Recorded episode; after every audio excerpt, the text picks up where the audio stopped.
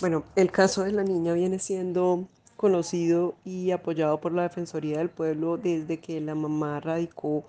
la acción de tutela que fue eh, coadyuvada por la Defensoría del Pueblo a través de un defensor público del programa de Derecho Administrativo. Posterior al fallo, se inició trámite de incidente de desacato, también por parte de la Defensoría se insistió en el incidente de desacato eh, y adicional a eso, de manera paralela, desde otra dependencia de la Defensoría, se apoyó también el trámite necesario para conseguir las órdenes, autorizaciones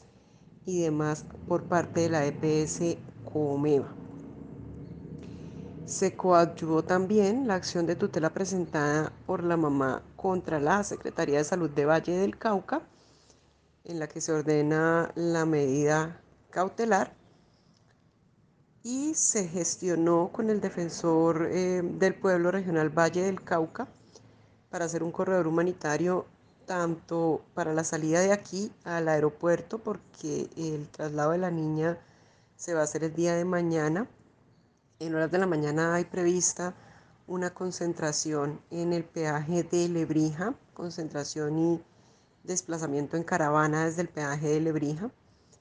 Entonces, desde la Regional Santander se va a articular ese corredor humanitario para llevar a la niña hasta el aeropuerto. Y en Cali, el defensor eh, del pueblo regional Valle del Cauca también eh, establece corredor humanitario para que la niña pueda llegar eh, desde el aeropuerto hasta el centro médico. Este caso se ha venido acompañando de manera cercana por la Defensoría del Pueblo Regional Santander y también por la Defensoría del Pueblo Regional Valle del Cauca.